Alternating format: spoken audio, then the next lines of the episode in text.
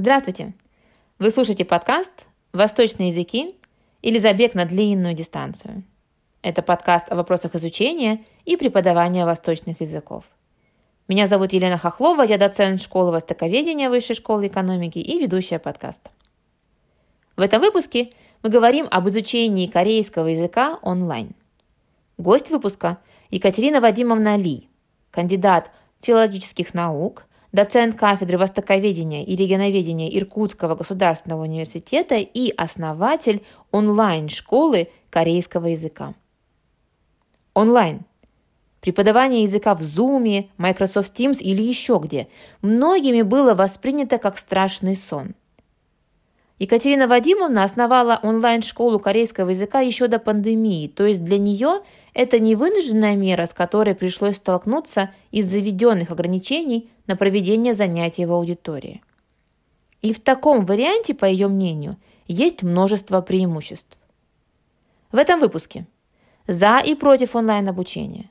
Кому подходит такой вариант? Каких результатов можно достичь и при каких условиях? А также несколько вопросов от корееведа корееведу. Здравствуйте, Екатерина Вадимовна. Здравствуйте. Мы знаем, что у вас очень успешная онлайн-школа, ей исполнилось вот, вот три года. И расскажите, пожалуйста, как вы пришли к идее создания, открытия онлайн-школы? Большое спасибо за оценку моей онлайн-школы как успешной. Я на самом деле очень стараюсь, чтобы она была таковой. А что касается идеи, то идея об открытии онлайн-школы возникла абсолютно спонтанно.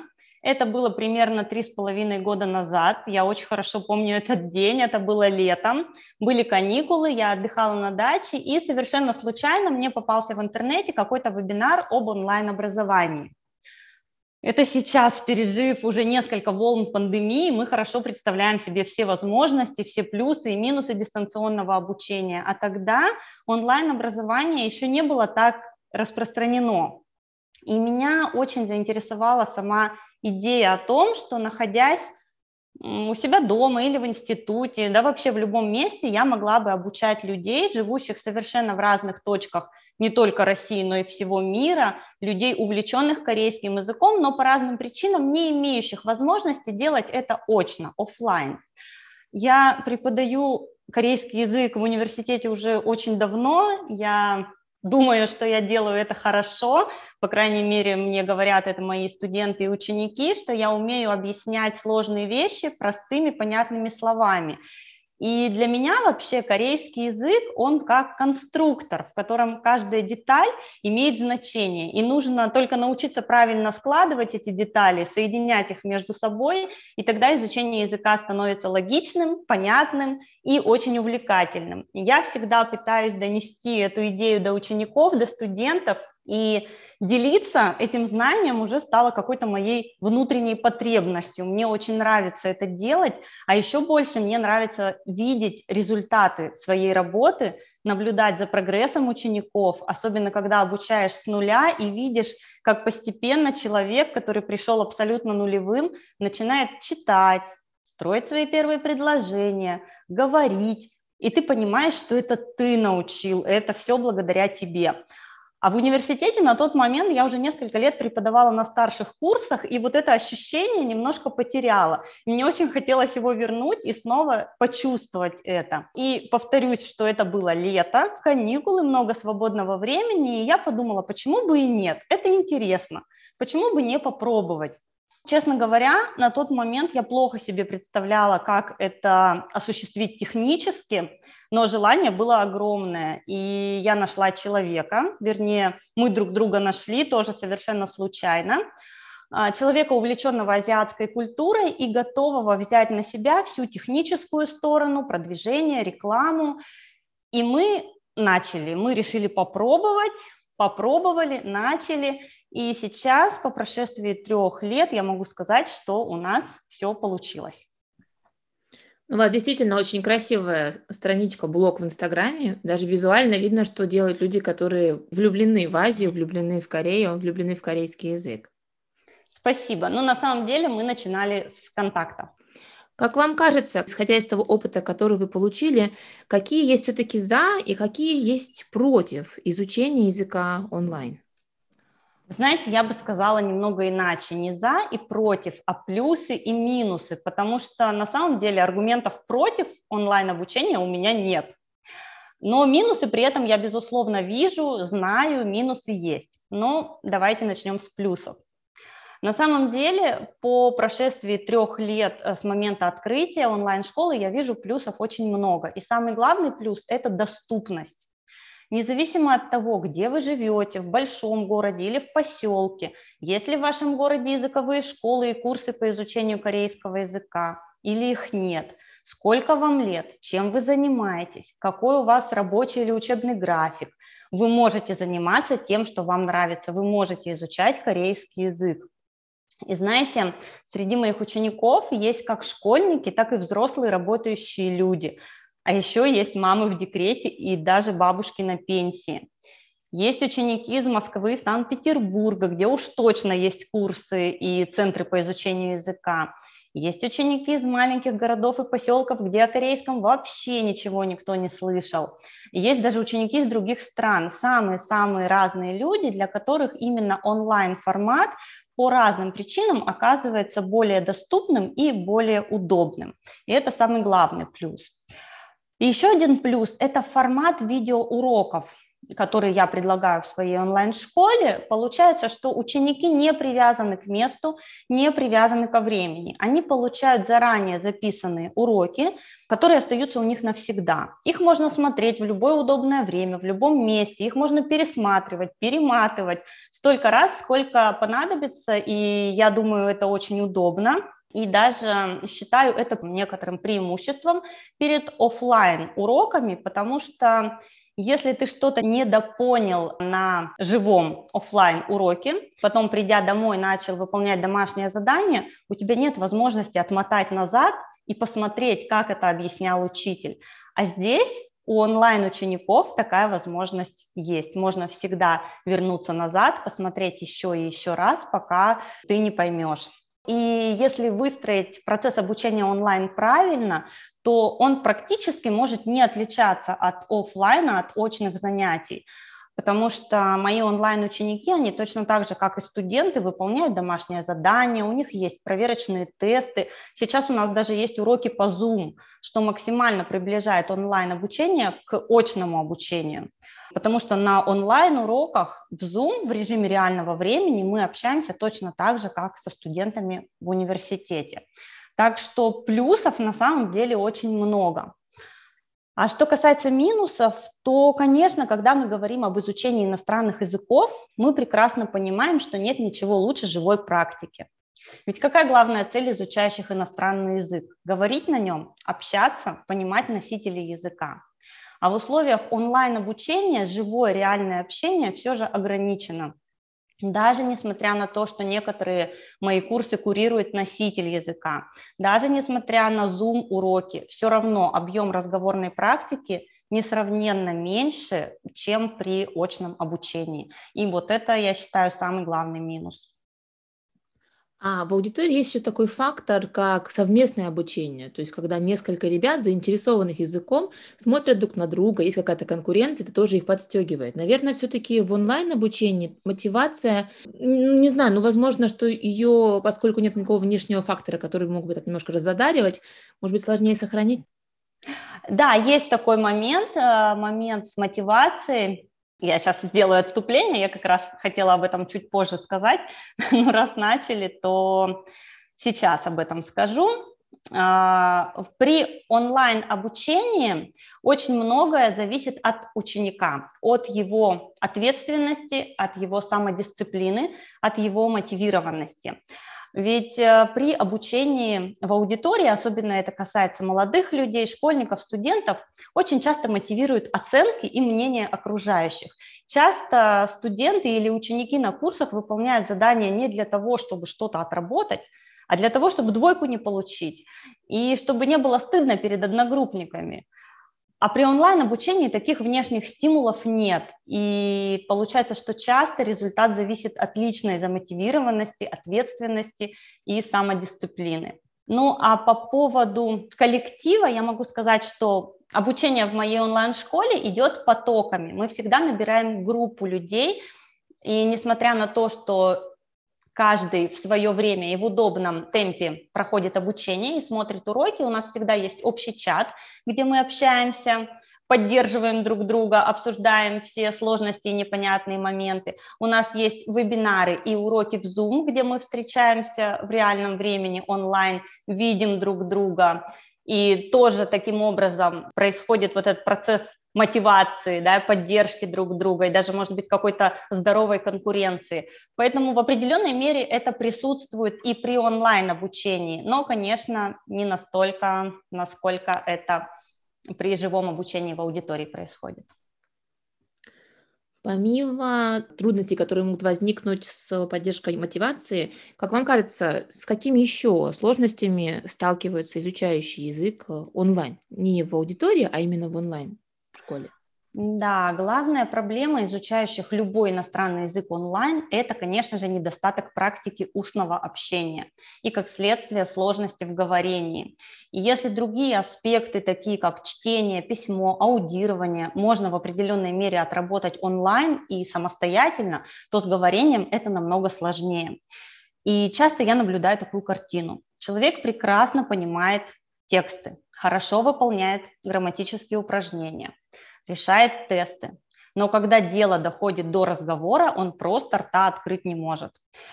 И это даже больше, наверное, психологическая проблема, нежели проблема непонимания языка. От отсутствия разговорной практики возникает некий психологический барьер.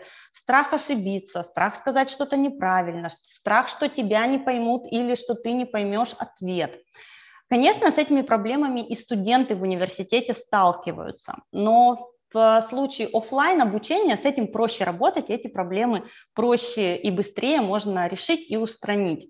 Когда ты сидишь в аудитории с учеником лицом к лицу, разговорить его бывает сложно, но можно в любом случае. А при онлайн-обучении, даже во время уроков по Zoom, некоторые особенно скромные и особенно неуверенные в своих знаниях ученики просто отключают микрофоны, отключают камеры и занимают такую позицию наблюдателя. Я посижу, посмотрю, послушаю, вы меня, пожалуйста, не спрашивайте. И вот до таких, конечно, очень сложно достучаться, и, соответственно, процесс обучения идет медленнее и менее эффективно. Вот это вот основная трудность, наверное. А вы как преподаватель э, все равно заинтересованы в том, чтобы ребята и навыки говорения тоже получали ваши студенты, ученики. Как вы пытаетесь их разговорить вот в таких условиях? На самом деле здесь бывает сложно, здесь приходится иногда включать психолога и убеждать человека в том, что нужно попробовать, не нужно стесняться, все получится. И здесь, кстати говоря, часто мне помогают другие ученики, которые тоже поддерживают, начинают делиться своим опытом, рассказывать о том, как им сложно было начать говорить, с какими они сложностями сталкивались, что они делали, начинают друг другу советовать, и, может быть, даже их опыт больше, чем я, э, мотивирует вот таких скромников, неуверенных в своих силах. Какие результаты можно получить, изучая язык онлайн? То есть можно ли действительно справиться, говорить уверенно, свободно, изучая язык только в онлайн-формате? На самом деле можно достичь очень даже неплохих результатов. Конечно же, эти результаты мы не можем сравнивать с профессиональным изучением языка в университете.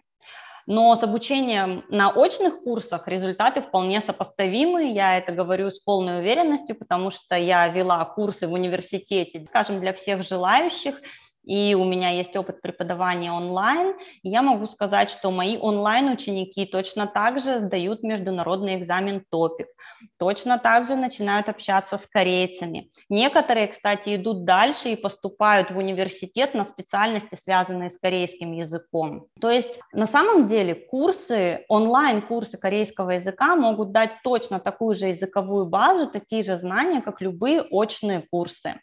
Здесь я вот больших отличий в результате не вижу.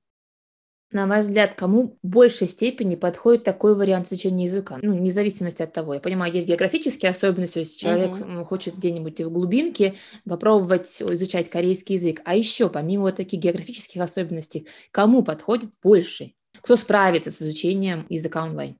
Вы знаете, что самое интересное? Вы сказали о глубинке, а у меня ведь на самом деле много учеников из Москвы, из Санкт-Петербурга, у меня даже из Кореи несколько учеников есть, где изучать корейский язык возможностей множество. Здесь фактор не только географический, еще и временной, и вот той самой доступности, о котором я говорила. У всех разный режим, разное расписание, и поэтому онлайн в этом случае многих очень выручает. Но кроме этого есть такая у меня особая категория учеников, как бы неожиданно это не прозвучало, но это действительно не единичный случай, у меня таких много. Это мамы в декрете и бабушки. На самом деле у меня обучаются бабушки. И здесь, я думаю, понятно, почему им такой формат обучения удобен. Просто у людей нет физической возможности выходить из дома 2-3 раза в неделю на несколько часов и ехать на какие-то курсы. А тут все доступно, находясь дома, они могут заниматься корейским в свободное, удобное время. И вообще хочу сказать, что для всех моих онлайн-учеников изучение корейского языка – это прежде всего хобби. Это любимое дело, это отдушина, способ отвлечься от повседневной суеты, рутины, узнать что-то новое, погрузиться в какой-то новый интересный мир. Большинство моих учеников – взрослые, состоявшиеся люди, которые полностью отдают себе отчет в том, что они делают и зачем они это делают – они не строят иллюзий по поводу того, как, знаете, сейчас э, молодые люди бывают, что они сейчас выучат быстренько корейский в совершенстве, уедут в Корею, будут там жить долго и счастливо. Нет, э, цель моих учеников не в этом. Все понимают, что для того, чтобы выучить корейский профессионально, для дальнейшей работы, нужно все-таки в университете учиться на соответствующей специальности, а не на онлайн-курсах. И здесь очень приятно осознавать, что моя онлайн-школа для моих учеников это не просто онлайн-курсы, это что-то наподобие клуба по интересам. Недавно одна из моих учеников так и сказала, что мы здесь как одна большая семья, где все друг друга поддерживают. И, по-моему, это очень здорово. И возвращаясь к вопросу о том, кому подходит такой вариант изучения языка, я, наверное, скажу, что тем, кто любит корейский язык, хочет его изучать, хочет сделать этот процесс частью своей жизни, найти единомышленников и друзей, разделяющих этот интерес. И еще хочу отметить, что мои ученики интересуются не только корейским языком. Им интересно вообще все связанное с Кореей, с корейской культурой, причем не только поп-культурой, но и традиционной культурой Кореи, историей Кореи. Мы это все в обязательном порядке с ними обсуждаем. То есть э, моя онлайн-школа и вот этот вот формат, это скорее формат какого-то клуба по интересам, где люди находят единомышленников и находят способ э, оторваться от повседневности, что ли, найти что-то новое и интересное. И поэтому всем, кому это интересно, но по каким-то причинам очные курсы недоступны, этот вариант изучения подойдет. И еще раз повторю, что в плане результата больших отличий между очными курсами и онлайн-курсами нет. Более того, многие, кто изучал у меня корейский на курсах в университете, потом перешли онлайн, просто потому что им это удобнее, потому что у нас нет каникул, а во время летних каникул они очень скучали по корейскому, ну и по многим другим причинам. У меня такой вопрос, как э, от корееведа к корееведу. Я вот иногда смотрю на все, что произошло за последние лет 10. Я имею в виду про популярность Кореи. Да, иногда пытаюсь для себя какие-то вещи объяснить. Да, ну, корейская волна случилась, популярные корейские сериалы, кино и так далее. Хочется от вас услышать, вот как вам кажется, что такое произошло за последние 10 лет, что вот даже у вас в онлайн-школе уникальные абсолютно вещи происходят. Люди не связаны никак, не географически скорее, да, то есть далеко находятся от этой страны, никаким образом до этого не интересовались этой страной, а потом до такой степени влюбляются, до такой степени очаровываются этим всем, что идут учить один из, на мой взгляд, сложнейших языков, потому что я думаю, что вы со мной согласитесь, там первый год, ну, пободаться нужно серьезно, если хочешь овладеть этим языком на достойном уровне. То есть вот как вот себе вы это все объясняете, такую популярность Кореи и корейского языка? Я на самом деле полностью разделяю ваше удивление. Я объясняю это, конечно же, мудрой и последовательной политикой корейского правительства по распространению корейского языка и культуры. Но что интересно, что если в первые годы поклонниками кей-попа, корейской современной культуры были в основном молодежь, студенты, школьники, старшеклассники, то сейчас я вижу очень много взрослых людей, я об этом уже говорила, взрослые, состоявшиеся люди приходят изучать корейский язык и интересуются не только вот тем, что так пропагандируется, музыкой современной, кино, дорамами, они интересуются гораздо глубже, они интересуются историей, культурой, они действительно хотят понять эту корейскую философию.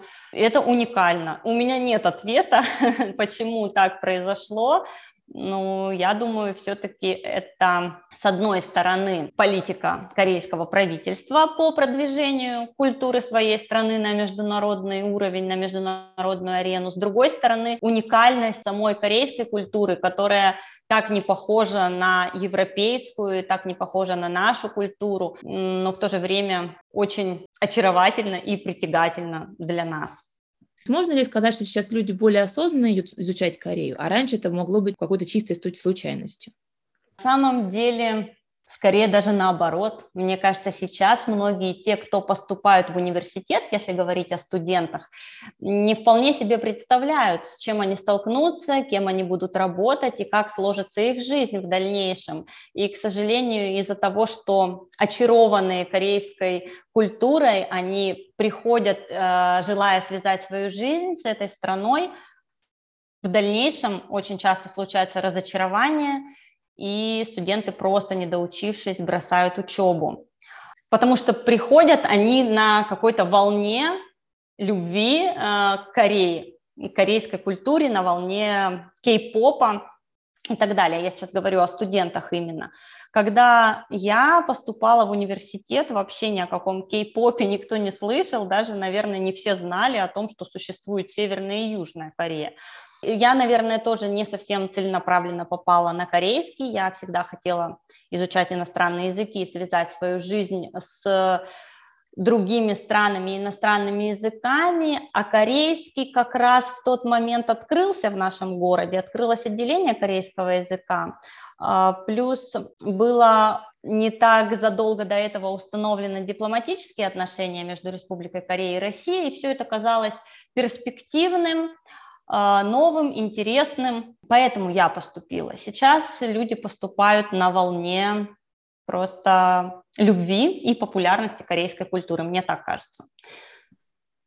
Замечаете ли вы какой-то такой кризис корееведа? Про что я, что я имею в виду? Вот я когда смотрю на своих студентов, которые изучают с первого по у нас 5, пятилетний бакалавриат до пятого курса, Примерно в районе третьего курса случается то, что мы называем кризис корееведа. То есть студенты первые два курса учатся на волне вот этой самой любви к корейской популярной музыке и так далее, а потом случается такой переломный этап, когда вроде уже и кей-попа много, уже хватает, но а дальше для себя что видеть, вот это, где этот свет в конце туннеля, он становится все тускнее и тускнее. Сожалению, мы это тоже наблюдаем, и с года в год именно третий курс является таким переломным, когда мы теряем много студентов, которые понимают, э, что на самом деле это не то, чем они хотели заниматься, оказывается, в жизни. Вот эта вот э, очарованность э, спадает, ты понимаешь, что изучать корейский язык – это реально сложное дело, это работа,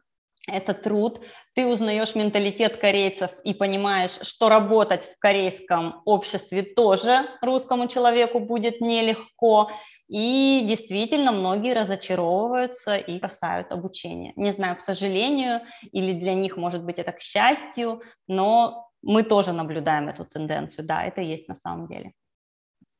Возвращаясь к разговору о, о вашей онлайн-школе. Есть что-то такое, чего вы, ну вот точно три с половиной года назад не ожидали, помимо того, что у вас будет постоянное количество учеников? А, я точно не ожидала, что у меня будут обучаться бабушки, например. Когда ко мне пришла первая ученица 70 лет, я была немножко в шоке.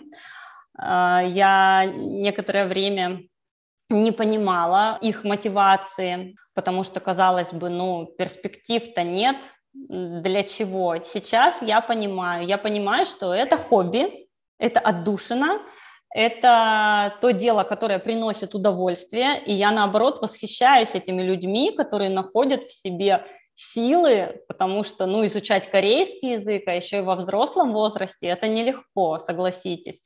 А здесь люди осознанно на это идут, тратят время, интересуются. Меня вот это удивляет, каждый раз удивляет и поражает, насколько взрослые люди заинтересованы и готовы посвящать свое время изучению языка. Я думаю, что Корея действительно страна удивительная. Вот сколько ее занимаюсь, столько удивляюсь. Потому что умудриться не только увлечь ребят, которые вместе с корейскими группами танцуют э, интересные танцы и поют песни, но еще и людей взрослого возраста, которые в такой степени увлекаются, что не просто фильм посмотрел, но и язык пошел изучать. Что-то все-таки да. есть в Корее. Согласна с вами. Катина Вадимовна, спасибо большое за беседу. До свидания. До новых встреч, да, до свидания. Дорогие слушатели, ваши вопросы, комментарии, пожелания оставляйте на портале Оренталя Росика. Мы с радостью на них ответим. До новых встреч!